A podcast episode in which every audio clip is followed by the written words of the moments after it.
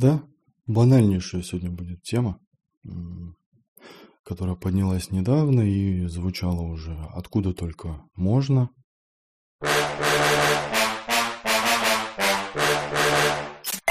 Девилог.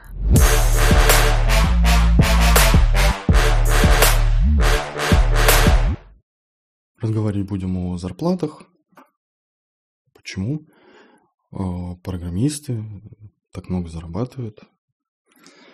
Вообще, как я смотрю на вещи, на деньги и на их, на конвертацию знаний в деньги, э, я очень рад, что я узнал об этом и как-то вот намотал себе на ус еще в детстве, потому что, наверное, это и сделало мою жизнь. Допустим, есть я, и есть люди вокруг. У людей вокруг, у всех э, есть деньги. У каждого разное количество. Они все готовы расстаться со своими деньгами. То есть прелесть не в деньгах, прелесть в их трате. Да? То есть деньги нужны для того, чтобы их тратить. Поэтому ситуация в этом абсолютно нормальна. Вопрос только, а что ты готов сделать, чтобы деньги эти люди дали именно тебе? И вот от этого будет зависеть, тебе ли они дадут эти деньги и сколько они тебе дадут денег. Возьмем какую-то низкопрофильную работу, допустим, помыть машину. Вот у человека есть деньги, у него есть грязная машина. Вы хотите помыть машину. У вас нет ни салона, ничего, у вас есть тряпка и ведро. Вы можете это сделать, но вы не можете рассчитывать на большую сумму. Почему? Потому что Любой, в принципе, может помыть ему машину, и что уж греха таить, он сам может помыть себе машину, если вдруг не найдет никого или не захочет расставаться со своими деньгами. Поэтому, если вы решитесь на такую работу, то стоит понимать, что денег вы за это много не получите. И это, в принципе, нормально. И вообще ситуация складывается так, что кто больше вкалывает, инвестирует в себя, так сказать, тот э, больше и получает, потому что людям нужен уникальный опыт. Э, опыт, который незаменим, то есть э, опыт, которым владеют немногие, и если кто-то даже захочет завладеть, ему придется потратить энное количество времени. Чем больше, тем лучше, потому что конкуренции еще меньше. И если говорить даже о том, что как говорят, ну, там есть же предприниматели, которые просто приходят, просто уходят и получают большие деньги.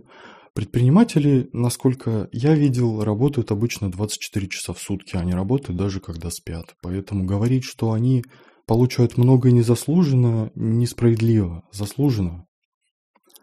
Обычно заслуженно.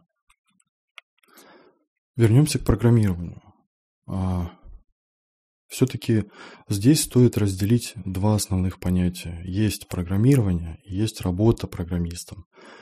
Я всегда разделяю эти вещи, потому что программирование – это когда ты пишешь код, а, делаешь то, что ты любишь, а, на технологиях, на которых ты любишь, в своих личных интересах.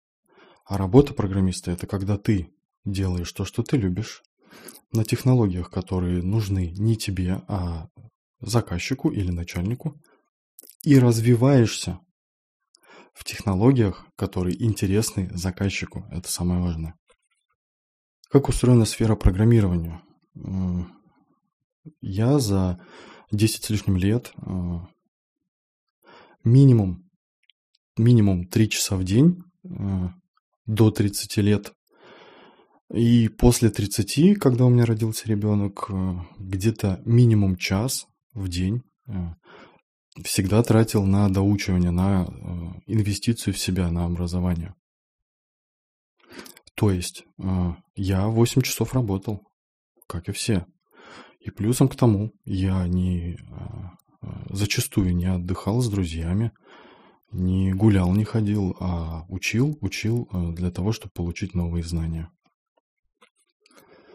Представим другую ситуацию. Э, какой-нибудь продавец-консультант.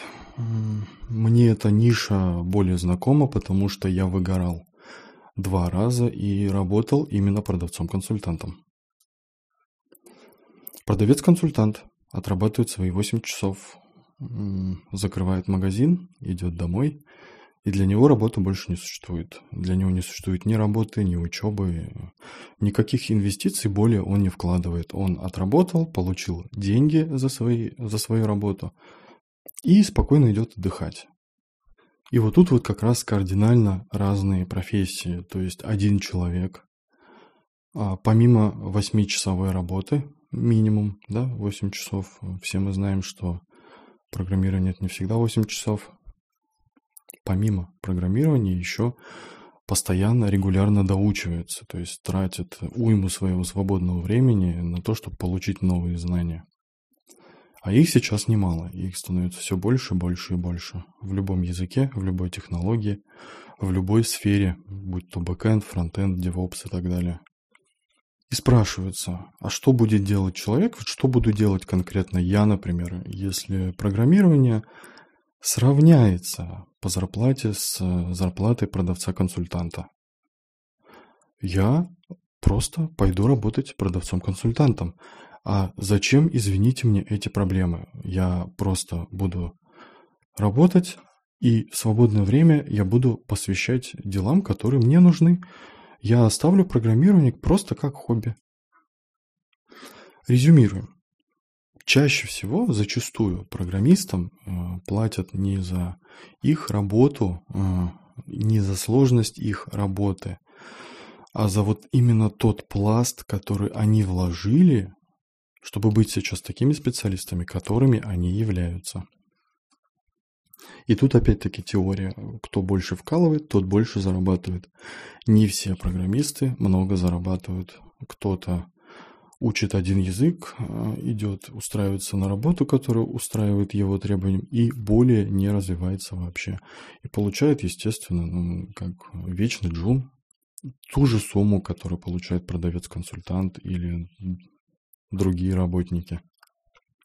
А много получают именно те, кто вкладывает свое время и становится менее конкурентным, потому что заменить тебя другим сотрудником становится постоянно сложнее, потому что планка, до которой ты вырос, она исчисляется уже не тем временем.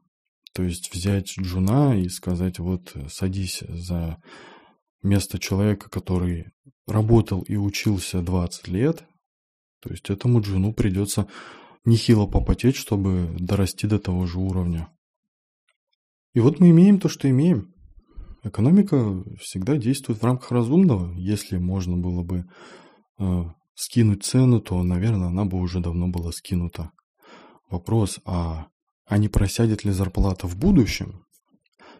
Мне кажется, это зависит только от одного фактора. Если выйдут определенные технологии, которые значительно, значительно упростят разработку, значительно упростят порог входа и построение э, сложных архитектур.